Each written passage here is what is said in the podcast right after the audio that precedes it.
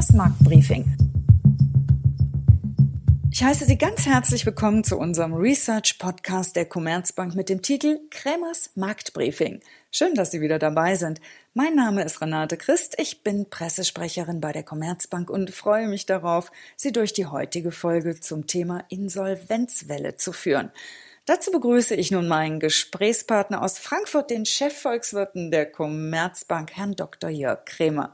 Guten Tag, Herr Krämer. Ja, guten Tag, Frau Christ. Herr Dr. Krämer, mehr als ein Jahr lang mussten Unternehmen eine Insolvenz nicht mehr wie vor Corona vor Gericht anzeigen. Die Regierung wollte nämlich verhindern, dass eigentlich gesunde Unternehmen nur wegen Corona Insolvenz anmelden müssen. Aber seit dem 1. Mai gelten wieder die alten Regeln zum Anzeigen einer Insolvenz. Warum ist das wichtig? Man muss sich klar machen, was eine Insolvenz ist. Eine Insolvenz liegt vor, aus zwei Gründen. Erstens, wenn ein Unternehmen überschuldet ist, also mehr Schulden hat als Vermögen. Oder zweitens, wenn ein Unternehmen nicht genug Bares hat, äh, um seine Rechnungen zu bezahlen. Und die Insolvenzverfahren, die haben eine ganz wichtige Funktion in einer Marktwirtschaft. Denn die schaffen ja Transparenz darüber, welches Unternehmen zahlungsfähig ist und welches Unternehmen nicht zahlungsfähig ist. Und ich mache ja nur Geschäfte mit einem Unternehmen, wenn ich weiß, es wird seine Rechnung auch bezahlen. Und äh, das Insolvenzrecht stellt also sicher, dass äh, wenn ich draußen auf Unternehmen treffe, dass die eben in der Regel zahlungsfähig sind. Und deshalb ist das eine ganz wichtige Voraussetzung, um Vertrauen zu schaffen im Geschäftsleben. Und äh, ohne Vertrauen ja, kann eine Marktwirtschaft nicht funktionieren. Deshalb sind Insolvenzverfahren eine ganz wichtige Einrichtung in einer Marktwirtschaft. Mhm, sozusagen als Markttransparenz. Die Aussetzung der Insolvenzantragspflicht sollte die Firmen in der Corona-Krise vor der Pleite schützen. Kommt jetzt wegen der Rückkehr zur Anzeigepflicht nicht eine erhöhte Pleitewelle auf uns zu? Da gehe ich von aus. Sie müssen ja sehen, dass eigentlich die Aussetzung der Insolvenzanzeigepflicht, die sollte nur verhindern, dass die Zahl der Unternehmensinsolvenzen ansteigt. Aber tatsächlich hatten wir ja beobachtet in der zweiten Jahreshälfte, dass die Zahl der Pleiten gefallen ist, und zwar um ein Drittel. Also offensichtlich haben da Unternehmen auch die Ausnahmeregelungen missbraucht. Also sie haben äh, Pleiten nicht angezeigt, obwohl sie es eigentlich hätten müssen, weil die Ausnahmeregelung nicht greift. Und jetzt werden natürlich viele dieser unterlassenen, dieser ja eigentlich zu Unrecht unterlassenen Insolvenzen, viele von denen müssen jetzt nachgeholt werden. Das ist ein Grund dafür, dass die Insolvenzen deutlich steigen werden. Der zweite Grund ist, äh, dass wir ja einen zweiten sehr, sehr langen Lockdown haben und der hat viele Unternehmen hart getroffen, wenn sie denken an Restaurants, Hotels, Einzelhändler.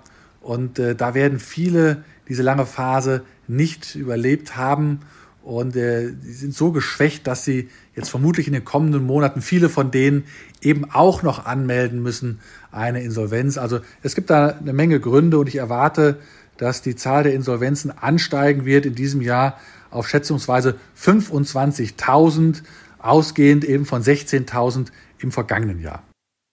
Das ist schon erheblich. Würden Sie den von Ihnen erwarteten Anstieg der Insolvenzen um gut die Hälfte nun als Pleitewelle oder als Pleite-Tsunami bezeichnen? Ich glaube, das ist eher eine Pleitewelle, wie wir sie auch gesehen haben nach der Finanzkrise 2008. Ein Pleite-Tsunami wie nach dem Platzen der Dotcom-Blase im Jahr 2000, äh, das glaube ich nicht. Damals waren die Pleiten ja unglaublich stark angestiegen. Sie waren auf einem sehr hohen Niveau, vier Jahre lang. Aber äh, so schlimm dürfte es nach meiner Meinung diesmal nicht kommen. Und wenn wir uns nun die aktuelle Zahl der Insolvenzen aus Februar anschauen, liegt diese bei hm, nur in Anführungsstrichen 1200 Insolvenzen. Schon im März diesen Jahres gab es einen erheblichen Sprung auf 1800 Insolvenzen. Damit liegen wir schon deutlich über dem Vergleichsmonat aus 2019. Ist das schon der Beginn der Insolvenzwelle? Ja, vermutlich. Also die Sache nimmt einfach Fahrt auf jetzt. Und interessant wird natürlich, wenn die Zahlen für den Monat Mai, dann ist ja die Pflicht äh, zur Anzeige wieder in Kraft gesetzt und äh, dann erwarte ich im Mai einen weiteren kräftigen Schub nach oben in der Zahl der Unternehmenspleiten. Warum erwarten Sie keinen Pleite-Tsunami wie gut vor 20 Jahren? Wir haben doch jetzt eine viel schlimmere Rezession. Ja, das stimmt. Ich erwarte zwar einen deutlichen Anstieg der Unternehmensinsolvenzen, aber man muss berücksichtigen, dass die Bilanzqualität der Unternehmen vor Ausbruch von Corona, dass sie viel besser war als vor 20 Jahren. Denken Sie an die Eigenkapitalquote der Unternehmen, die lag im Jahr 2000 bei nur 22 Prozent, ist seitdem aber äh, gestiegen auf 32 Prozent im Jahr vor Ausbruch von Corona. Außerdem sind in den letzten 20 Jahren auch die Zinsen gesunken, sodass äh, insgesamt die Zinslast für die Unternehmen viel, viel niedriger ist. Sie waren also vor Ausbruch von Corona viel, viel widerstandsfähiger als noch vor 20 Jahren. Und äh, das ist der Hauptgrund, warum ich glaube, dass es zwar eine Insolvenzwelle, aber keinen Insolvenz-Tsunami wie vor 20 Jahren gibt. Es gab ja besonders viele Pleiten in der Gastronomie und im Einzelhandel. Sieht man diese Branchen auch verstärkt in den Insolvenzzahlen?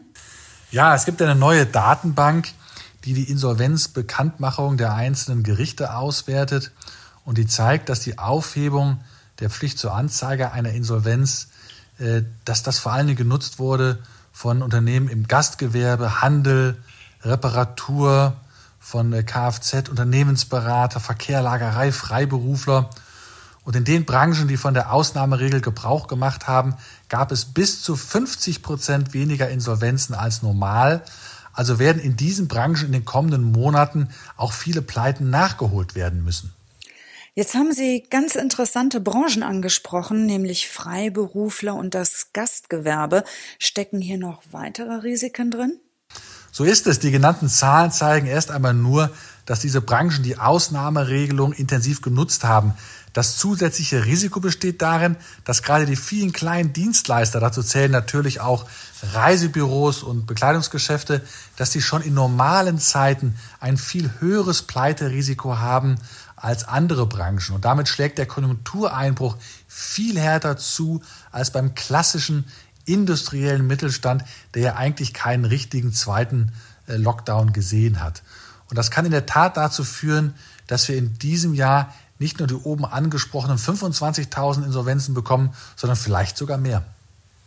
Hm, also die 25.000 sind dann eher die Untergrenze.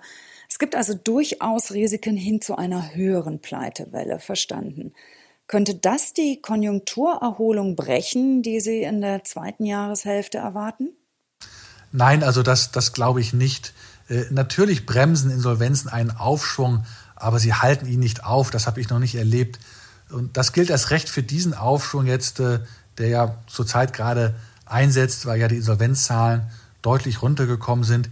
Die Menschen haben so lange unter dem Lockdown gelitten und wenn die Beschränkungen jetzt gelockert werden, ja, dann gehen sie wieder raus in die Restaurants und, und Geschäfte und das spricht für eine kräftige wirtschaftliche Aufwärtsbewegung. Außerdem müssen Sie ja sehen, dass äh, viele Menschen notgedrungen während der beiden Lockdowns, weil sie eben nichts ausgeben konnten oder nicht so viel wie üblich, dass sie notgedrungen deshalb sehr hohe Ersparnisse äh, gebildet haben. Und nach meinen Schätzungen belaufen die sich durchschnittlich auf acht Prozent der jährlichen Einkommen der Haushalte. Und wenn die nur einen Teil davon ausgeben, dann spricht das erst recht für eine kräftige wirtschaftliche Erholung. Können Sie Ihren, Ihren Optimismus am Ende jetzt vielleicht noch in eine Prozentzahl für Wirtschaftswachstum ausdrücken? Ja, also wir erwarten äh, für dieses Jahr, dass das äh, Bruttoinlandsprodukt in Deutschland um 4% zulegen sollte.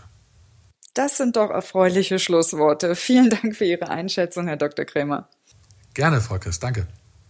Das war die Podcast Folge 5 über die Insolvenzwelle nach Corona aus der Reihe Krämers Marktbriefing mit dem Chefvolkswirten der Commerzbank Dr. Jörg Krämer.